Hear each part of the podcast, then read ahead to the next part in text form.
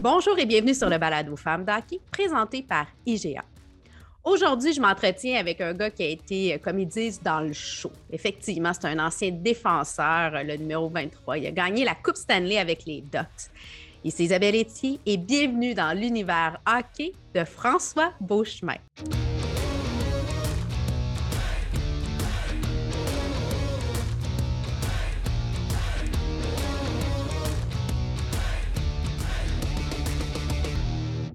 Et François, bienvenue à Femme d'Hockey. Merci beaucoup, ça fait plaisir. Je suis tellement contente de pouvoir m'entretenir avec toi parce que c'est, bon, tu as une super belle carrière. Tu as, euh, bon, tu es rendu maintenant plus au niveau management, au développement des joueurs, mais tu as eu un parcours euh, assez euh, incroyable qui a commencé, bon, d'un mineur dans ta région à Sorel. Et après ça, tu as été repêché par le Canadien de Montréal, mais avant ça, tu as fait un petit une petite pause. Tu as, gagné la Coupe du Président avec les Titans d'Acadie Batters au niveau junior pour après ça être repêché, comme je disais, avec le Canadien de Montréal. Euh, pour euh, après ça, ben, tu as fait un match avec le Canadien, si je ne me trompe pas. Ta carrière au niveau euh, vraiment de la Ligue nationale a commencé à Columbus, puis après ça, à Anaheim, où tu as gagné la Coupe Stanley. Pour après ça, tu en allais à Toronto, revenir à Anaheim, t'en aller au Colorado et finalement finir à Anaheim. C'est une vraie histoire d'amour que tu as avec Anaheim. Oui, ça a été. euh, ben, c'est là que tout a vraiment commencé, si on veut, parce que euh, après avoir seulement joué un match à Montréal, j'en ai joué, je pense, euh, 10 ou 11 avec Columbus. Et puis l'échange est arrivé avec les Ducks. Et puis euh, à partir de là, j'ai eu la chance de jouer avec Scott Niedermeyer pratiquement tous les soirs. Et puis, veux, veux pas, quand, quand tu as cette chance-là, ben, j'ai su la saisir. Et puis l'équipe s'est mise dans une, euh, une séquence de victoires jusqu'à jusqu'à temps qu'on remporte la Coupe Stanley en deuxième saison. Donc, euh, c'est là que c'est là que vraiment tout, euh, tout a commencé. Puis heureusement, ben, tout, ça s'est finalisé, finalisé, là aussi, après avoir fait un an et demi à Toronto, puis deux ans avec Colorado. Ben, je, je, croyais que c'était terminé après les deux au Colorado. Finalement, j'ai eu un appel au mois mois d'août de, de Marchand qui, euh, qui m'a demandé si ça m'intéressait de revenir une autre saison, vu qu'il y avait deux, deux, défenseurs de blessés dans ce temps-là, euh, Hampus Lindholm puis Sami Vatanen. Donc, euh, j'ai eu cette opportunité-là, puis ça, ça, a super bien terminé. C'est bien. Puis, tu sais, là, tu es revenu au Québec depuis euh, la fin. De... Bon, ça fait pas si longtemps que ça. Tu as décidé d'accepter quand même un poste au niveau euh, dépisteur pour euh, les Ducks pour vraiment être auprès des jeunes. Et dernièrement, tu as été derrière le banc. Euh, c'est-tu une future carrière d'entraîneur qu'on voit en toi? Ou non, non, c'est ça. J'ai eu cette opportunité-là encore euh, à cause, évidemment, de la COVID. deux de nos entraîneurs n'ont pas pu venir au match au Canada. Jeff Ward puis Dallas Eakins avaient testé positif, donc ils ont seulement pu rejoindre. Jeff Ward a rejoint l'équipe à Ottawa, et puis Dallas Eakins les a rejoint à Détroit hier. Euh, donc, j'étais là pour, pour deux matchs, celui à Toronto, où j'étais dans euh, sur la galerie de presse avec le, le, micro en communication avec les entraîneurs sur le banc, puis à Montréal derrière le banc. Donc, c'était deux matchs euh, d'expérience euh, du côté des, des, des entraîneurs. J'ai bien aimé, bien aimé l'expérience, malgré le fait qu'il n'y avait pas de spectateurs dans les estrades. Ça, c'était ouais. assez. j'ai trouvé ça assez ordinaire. Mais j'ai bien aimé ça, là, mais je vais, je vais laisser ça vraiment aux, aux entraîneurs de carrière. Mais tu, tu peux dire qu'au moins tu as une victoire, tu sais. C'est ça, exactement. Entraîneur, une victoire, tout se passe bien. tu es papa de trois enfants. Puis là, ben, ça me fait rire parce que, bon, on s'est croisé au challenge. Ton garçon joue dans le M18-3, le plus vieux.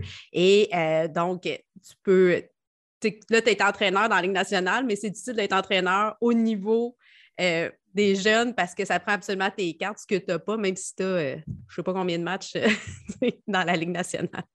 Moi, j'essaie de m'impliquer le plus que je peux avec, avec l'horaire des Docs en même temps. Puis lorsque j'ai la chance d'embarquer sur la glace de l'équipe M18-3A, je le fais. Puis euh, même chose avec ma fille qui joue dans oui. une ligue de village, si on veut, à Saint-David, les samedis et dimanches. Puis mon, mon plus jeune, Cédric, qui joue à, à Tombe 2B avec les, les Grizzlies de Sainte-Julie. Donc, encore une fois, c'est souvent les pratiques le mardi pour lui. Donc, j'essaie de, de, de, me déplacer le, le, plus que je peux. J'aime que tu me parles, bon, les trois enfants jouent au hockey. Fait que toi, ta femme Marc-Claude, tu sais, comme elle t'a suivi dans le hockey encore aujourd'hui, elle est full hockey, elle est vraiment là-dedans. J'aimerais ça que tu me parles, toi, de ton enfance, ton hockey mineur à toi, parce que bon, on connaît, on connaît beaucoup ta carrière euh, professionnelle, mais comment ça a commencé pour toi? Étais-tu un joueur ou prospect déjà, tu étais super bon ou ça a été plus sur le temps ton développement? Comment ça s'est passé? Euh, moi, j'ai grandi à Sorel, puis j'ai joué pour les, Mariniers de, Sorel, tout mon hockey mineur jusqu'à jusqu'à Bantam. Euh, déjà au hockey mineur, je me promenais entre l'avant-défense, avant-défense. J'ai finalement été à temps plein à, la défense à partir de Bantam 2A. Euh, avant ça, à Tombe, puis oui, je jouais à défense, des fois je jouais à l'avant, puis j'aimais bien les deux. Donc, rendu Bantam 2A, c'est là que j'ai vraiment euh, Et ton envol. J'ai changé pour, un défenseur à temps plein. Puis euh, c'était la même année, la même chose euh, du côté du midget 3 avec les, les riverains du Collège Charlemagne. J'ai commencé à jouer à défense cette année-là. après ça, j'ai été repêché par le, Titan de Laval en première ronde pour septième overall cette année-là. Avec Jonathan Girard comme premier choix, Vincent Le Cavalier avait été C'était un gros repêchage le Titan avait, quatre choix dans les, dans les 16 premiers. Et puis, euh, Jean-François Lortie et Chouinard qui a été pour repêcher pour le Titan aussi cette année-là.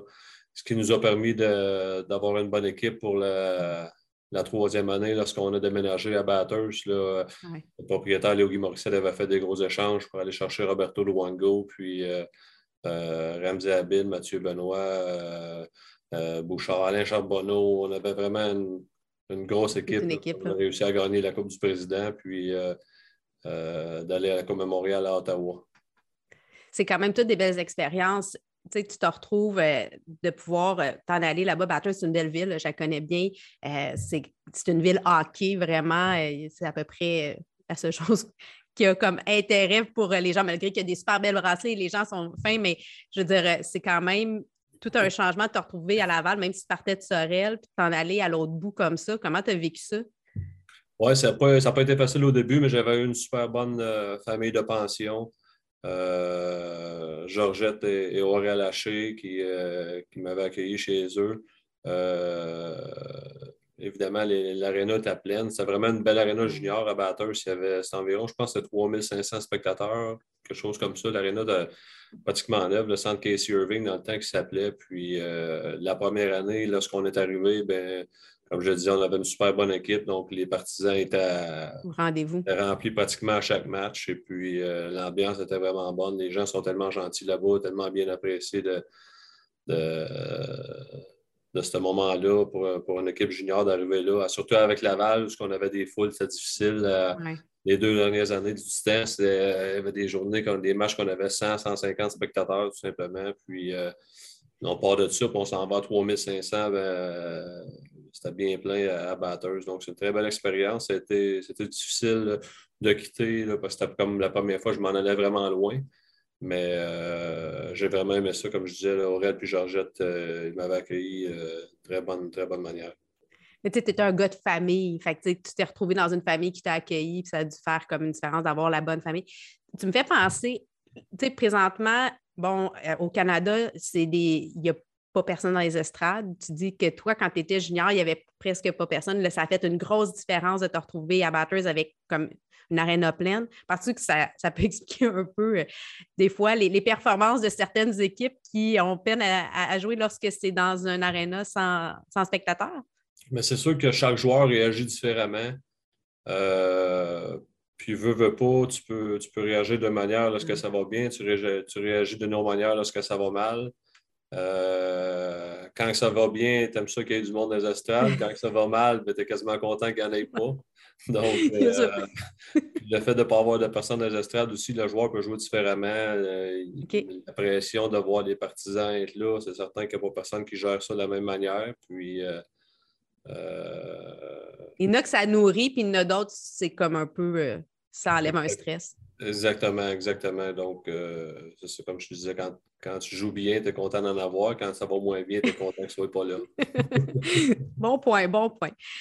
Tu, bon, là, tu es au développement des joueurs. Tu dis que pour toi, c'est important d'être avec ces jeunes-là, de les accompagner sur la glace, en dehors de la glace. Quel est le message que tu veux passer? C'est quoi pour toi qui est important comme en tant qu'humain de dire OK, moi, ce que je veux faire comme différence auprès de ces jeunes-là? Ben, si je me remets à, Dans le fond, si je me mets à place, lorsque moi je jouais, euh, dans le temps, avant, ça, des, des, gars de développement des joueurs, il n'y en avait pas beaucoup, il n'y en avait pas vraiment. Ça a commencé, je ne sais pas, peut-être il y a une dizaine d'années. Maintenant, les équipes avec le, cap salarial, euh, puis les, échanges sont difficiles à faire.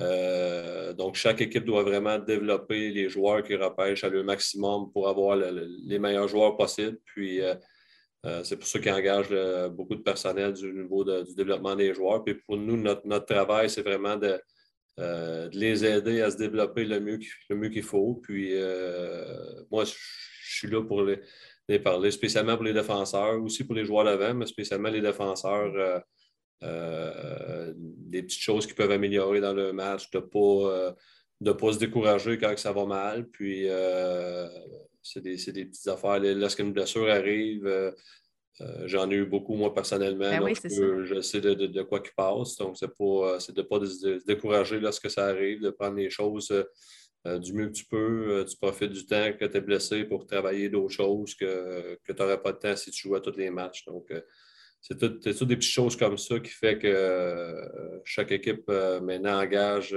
3, 4, 5, 6, le plus, le plus de joueurs possible, d'anciens joueurs qui savent de où ils ont passé.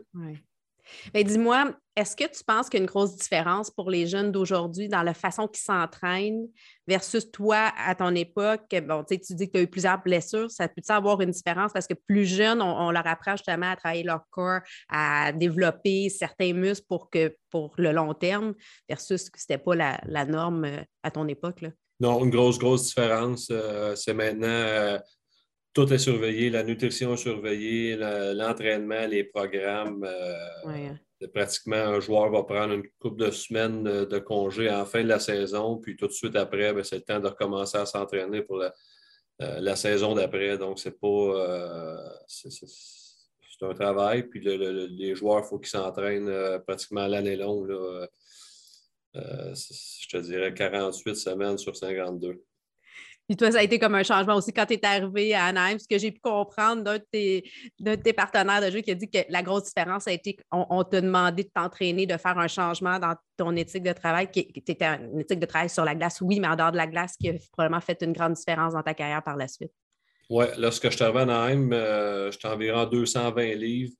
Euh, et puis l'entraîneur Randy Carlisle euh, il avait joué, lui, défenseur dans la Ligue nationale. Il avait environ le, même type de, physique que moi. Puis lorsqu'il m'avait vu euh, avec les Ducks, lorsque je suis arrivé, il m'avait tout de dit Regarde, si tu peux perdre euh, une dizaine de livres, ça va beaucoup t'améliorer pour ta vitesse, pour te déplacer. Puis tu vas quand même être assez fort physiquement pour, être capable de jouer physique. Donc, c'est ce que j'ai fait. J'ai embarqué sur le vélo, puis euh, j'ai mangé de la salade pendant deux semaines, et puis euh, j'ai commencé à jouer. Ça, ça, a super bien été après ça. puis là, tu as gardé la salade, mais tu as gardé aussi le steak puis les desserts. non, à un moment donné, ouais, c'est ça. juste la salade, là, quand on joue 82 matchs, ça ne marche pas tout le temps. on a quand même besoin de force. Dis-moi, tu t'es fait voler ta bague, la Coupe Stanley au Colorado. Raconte-moi ça. Là. C'est assez spécial comme histoire. Euh, j'étais sur la route euh, au Minnesota, puis euh, on avait une patinoire extérieure au Colorado. J'avais des, des 4-5 personnes qui venaient, qui venaient monter la patinoire lorsque j'étais sur la route. Et puis ma femme m'appelle lorsque je, suis sur la route. Elle dit On s'est fait voler. Je suis sûr, on s'est fait voler. Elle dit Ben oui, elle dit les gars qui ont. qui montaient la patinoire. Moi, j'ai engagé un gars, mais lui, il engageait du personnel pour venir l'aider. Et puis, euh, un des gars, il y avait des. On a super après, qu'il y avait des problèmes de, consommation, de drogue, d'alcool, puis tout ça.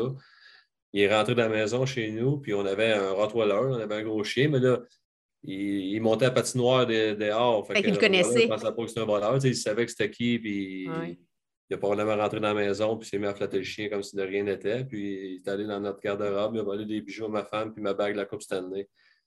Fait que là, euh, j'ai dit, ben voyons donc. Fait que j'ai appelé tout de suite la sécurité de la Ligue nationale qui s'en ont occupé. Euh, ça n'a vraiment pas été long. Je pense que ça a pris. Euh, je pense ça a pris 4-5 jours. À un moment donné, ils ont vérifié les, les pawn shops. Le gars, il avait mis une, une, une bague ou des boucles d'oreilles à ma femme avant sur le pawn shop. Puis c'est comme ça que les, les, policiers l'ont tracé. Puis. Euh, Mais là, il ne s'est pas négocié une peine moins légère. Le policier m'a demandé, c'est ça, le policier m'a demandé euh, ça te dérange-tu qu'il fasse euh, six mois de prison, trois mois de prison? J'ai dit, moi, ça ne me dérange pas le nombre de temps qu'il fasse en prison. Moi, je veux juste me battre la Coupe Stanley. Fait qu'il fasse une semaine de prison, ça ne me dérange pas. Arrangez-vous que vous voulez, mais moi, je veux ma bague. Fait que, ensuite de ça, j'ai eu ma bague peut-être une semaine ou deux après, mais euh, je n'ai pas entendu parler de, la personne. Je ne sais pas comment est-ce qu'elle fait de temps en prison. Je n'ai euh, jamais eu besoin de, le voir ou de, faire affaire avec. C'est quand même spécial. Le gars se négocie une peine de prison parce qu'il dit Je t'ai volé, mais je vais t'ordonner. C'est ah, ça. C'est un peu weird. Euh, des bijoux, tu peux en acheter tant que tu veux, mais la, la, bague de la Coupe Stanley, c'était spécial. C'est pas quelque chose que vraiment tu peux faire faire n'importe quand. Non, ça a une valeur euh, sentimentale, c'est mm. unique. Là. Non, tout à fait. J'ai trouvé ça très euh, cocasse. Dis-moi, qu'est-ce qui nourrit ta passion, euh, François? Euh, je sais pas. J'adore, j'ai toujours aimé le hockey, évidemment, puis j'ai aimé ça être impliqué. Lorsque j'ai pris ma retraite, je ne voulais pas m'impliquer tout de suite, puis j'ai fait d'autres choses. J'ai fait une couple de voyages de chasse. J'adore la chasse aussi. À l'automne. Et puis, euh, lorsque le printemps arrive, euh, j'adore faire ça. Mais euh, lorsque Todd Marchand m'a demandé si je voulais embarquer, j'avais commencé tranquillement. ça allait donner que dans ce temps-là, Maxime Comtois jouait pour les Voltigeurs de Monteville, ce qui n'est pas trop loin de, de Sorel. Puis, je suis allé voir une coupe de match. Puis là, la piqûre est comme revenu en moi. Puis, j'ai continué à rester impliqué comme ça. avec les Ducks. J'adore ça, j'adore ça être au, autour des joueurs, autour de voir l'équipe, comment, comment est-ce que ça réagit. Tu peux sortir le gars de la patinoire, mais pas la patinoire du gars. Tu sais, le hockey reste là, ça fait partie de ta vie. Puis en plus, tes enfants jouent, fait que tu peux euh, les suivre, être présent pour eux, puis c'est très agréable. Je t'amène dans mon segment de tir de barrage. Fait que c'est des ceci ou cela. Puis deux fois, tu peux me dire pourquoi, mais on commence. Es-tu plus sucré ou salé? Euh, sucré. Ton petit dessert, comme on disait tantôt. Le dessert quasiment à chaque repas. T'es plus, plus un gars de matin ou soir? Euh, plus un gars de soir. OK. Des fois, le matin, ça me prend une alarme pour me réveiller. Si je n'ai pas d'alarme, je ne me réveille pas. En même temps, tu sais, comme là, tu sais, le time change, la, la différence d'heure, des fois, de se retrouver, d'être euh, dans l'ouest, dans l'est, ça peut. Euh, moi, c'est ainsi, je n'ai pas misère à me lever. C'est ainsi, même avec le décalage, à 4-5 heures du matin, je suis réveillé. OK. Là, je vais te poser la question parce que tu as fait la paire avec euh, Scott Nieder Diamond. Oui, on a Nieder Diamond. Ah, c'était Diamond. Hein? ça, c'est un beau bloopers. Hein? Je ne suis pas capable de le dire. On va aller les Niedermeyer. Niedermeyer, c'est pas compliqué? J'essaie de le dire trop vite. Donc, tu as fait la paire avec Scott Niedermeyer. Tu, lui, on peut rire, j'ai de la misère à le dire, c'est pas grave. Tu as eu beaucoup de temps de glace, mais toi, ton rôle aussi était très dans la force, euh, la mobilité, l'endurance. C'est-tu plus puissance ou endurance que tu es? Euh, moi, je dirais plus endurance, ouais. Euh, beaucoup de temps de glace avec Scott et puis Chris Poyer, justement, en finale les séries de la Coupe Stanley, lorsqu'on a gagné en 2007, on est les, trois, je pense qu'on était en haut de 35 minutes de moyenne par match, si je me rappelle bien. C'était des chiffres que tu ne verras pratiquement pas ça parce qu'aujourd'hui, le, temps de glace est beaucoup plus égal. Puis euh, la manière que le jeu, est, joué, tu ne pourrais, plus, tu pourrais pas suivre le, tempo ne veut pas à 35 minutes par match, euh, spécialement durant les séries éliminatoires. Ça ne te tente pas de revenir? On a, besoin de défenseurs à Montréal. Non, non, je ne suis plus capable de faire ça. si je te demande, euh, changer le passé ou voir le futur? Euh, voir le futur. Non, le passé, je, suis content de comment ça, s'est déroulé. Je ne changerai pas ça. Si je te donne un super pouvoir, voler ou être invisible? Euh, voler. Voler? Ouais, je ne piloterai pas un avion, là, mais euh, euh, je volerais de pouvoir euh, voir ça de, de, du haut des airs. oui, non, c'est. Ben, puis j'imagine que tu dois voler des fois aussi quand tu vas à la chasse. Tu vas, tu sais, comme tu es un gars. Je suis dans le tree stand, oui, c'est ça. Je suis dans les airs dans le tree stand, puis j'essaie de voir les, les, les, choses du mieux que je peux. Maintenant, euh, place aux femmes. À Femmes d'hockey, on aime ça mettre en valeur les femmes euh, qui évoluent dans l'univers du hockey. Ça peut être le hockey féminin, ça peut être une femme qui, euh, qui est dans les médias ou dans l'industrie du hockey. Qui est la femme d'hockey, toi, qui t'inspire, François? j'ai joué, joué avec Charlène Labonté, justement, la, gardienne de but à, Batters. puis c'était elle, dans le fond, qui était une des, Évidemment, il y avait eu Manon Réaume qui a passé avant elle, mais c'était elle qui, euh, que j'ai connue dans le domaine du hockey euh, euh, en premier. Puis, évidemment, Chantal Maccabé, RDS, qui, qui, a commencé RDS lorsque j'étais tout jeune, puis qui travaille encore, ben, rendu avec le Canadien. Donc, c'était ces deux femmes-là qui, à qui je pense en premier lorsque je pense d'une femme dans le hockey. Bien entendu. Puis, tu sais, Charlune, elle a eu une elle a été très présente au niveau junior majeur. Elle a gardé les buts. Manon, elle a passé. Elle a fait quelques, euh, quelques parties, mais c'est plus euh, Charline qui a eu une présence euh, dans, au niveau junior majeur, bien entendu, qui, mmh. qui, a une carrière dans l'ombre parce qu'elle était au même moment aussi au niveau de l'équipe nationale que Kim Saint-Pierre, mais qui mérite tout à fait ce qu'on la nomme. Et aujourd'hui, bon, tu as ta fille qui joue. Euh, tu vois-tu des, grandes différences ou des grands enjeux justement pour le hockey féminin? Y a-t-il quelque chose qu'on pourrait faire pour aider euh, euh, le hockey féminin à, avoir un peu plus de place ou une meilleure envol? pour ça, je ne peux pas répondre vraiment à cette question-là. Ma fille joue avec des gars. Donc, du village, ce n'est pas juste une équipe de filles. Donc, sont seulement, je pense qu'ils ont seulement trois, quatre filles qui jouent. une avec elle, peut-être une autre dans une autre équipe. Là.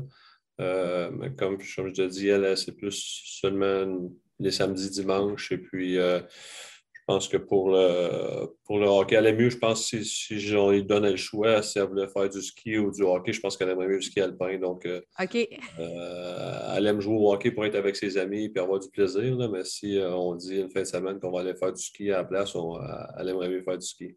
Mais elle joue vraiment récréatif. Elle joue au hockey pour jouer. Elle ne joue pas pour développer une carrière. C'est le plaisir. Elle, c'est son activité sportive. Mais je trouve ça intéressant d'entendre ça parce que souvent, au niveau féminin, c'est comme s'il faut que tu veuilles une carrière. Sinon, ben, tu ne joues pas au hockey. Je trouve ça beau de, voir une jeune fille dire ben, Moi, je veux jouer, puis je veux jouer comme ça, puis c'est correct. Puis je joue avec les gars parce que c'est l'équipe qu'il y a dans, dans, mon coin, puis je, je fais mon petit bonheur avec ça. Exactement, exactement. Le hockey est un jeu de passe. Donc, la passe sur la palette, euh, on a besoin de, souvent d'un assist pour faire un but. Quelle a été la personne ou euh, le moment ou l'organisation qui t'a fait une passe sur la palette, qui a fait une différence dans ta vie ou dans ta carrière? Euh, ben, L'organisation, c'est les Ducks, c'est certain. Puis le joueur, ça serait Scott Niedermeyer. pour moi, c'était l'aide que j'ai eu besoin, si on peut, ou la chance que j'ai eue de jouer avec lui. Euh, je me rappelle, moi, qu'est-ce qu'il disait, c'était en, joke, évidemment, mais il dit Occupe-toi des coins, puis euh, je, m'occupe des coins, occupe-toi du devant du filet. moi, des fois, je pourrais rester devant le but, puis lui, il allait chercher les rondelles dans les coins, patiner dans la zone offensive, puis c'était le premier à back-checker. Puis, euh, mais pour moi, c'était lui, évidemment, qui, a fait que j'ai eu une carrière aussi longue que ça, je pense mais vous aviez une belle paire. Dans le fond, vous étiez très complémentaires. Puis, ce que je, comprends, c'est que c'était un gars qui était très imprévisible. Il voyait des jeux, il fallait que tu suives. Fait que toi, tu avais cette capacité de t'adapter puis venir pallier. Fait qu'un et l'autre, vous, vous, permettiez à l'autre d'être meilleur. Mm-hmm. je pense que ça a permis de, c'est ça, je pense que chaque joueur les, joue bien avec, euh, avec certains, euh, certains joueurs, puis que ça n'a pas obligé d'être deux, joueurs offensifs. Ça peut être un joueur offensif, un autre défensif, un agressif, euh, comme Chris Pronger était avec Sean O'Donnell. Pour nous, c'était ça qui les, les, duos qui fonctionnaient le mieux. Puis, parce que tu aurais pu penser que euh, Chris Pronger et Scott Niedermeyer, on va les mettre les deux en même temps, mais euh, ça ne pourrait pas marcher aussi bien, évidemment. C'est une question des fois de, lecture de jeu. Quand tu peux penser ce que l'autre joueur pense, euh, les choses se, déroulent pas mal mieux sur la glace.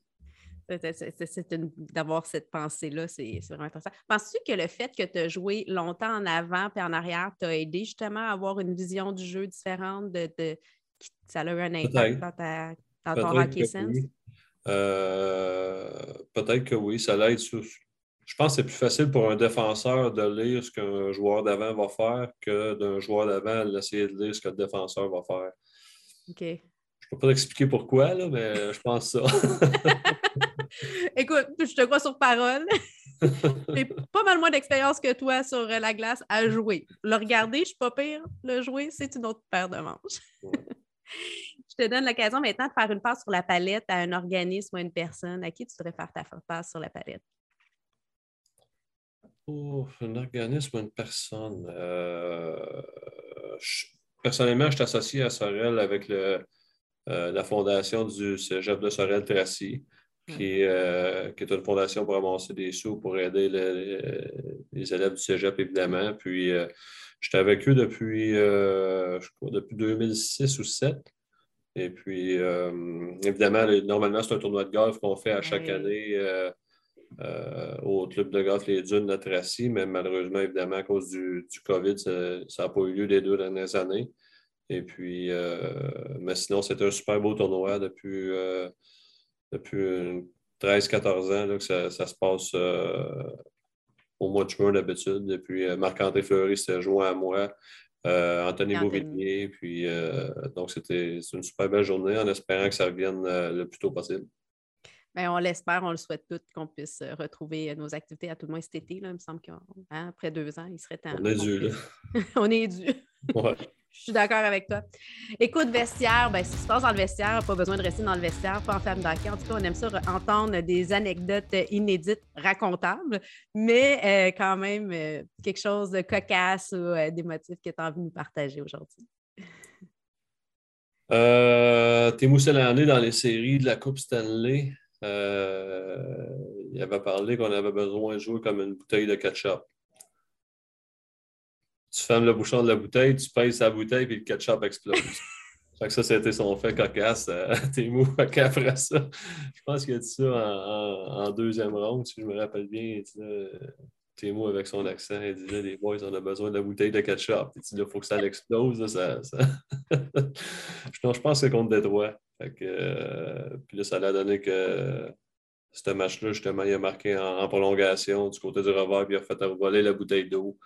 Ah, fait que là, c'était la bouteille de ketchup. C'était un gros but euh, pour lui puis pour l'équipe, puis euh, me servir de la, bouteille de ketchup. Écoute, c'est très drôle. La bouteille, c'est la bouteille de ketchup. Ben, écoute.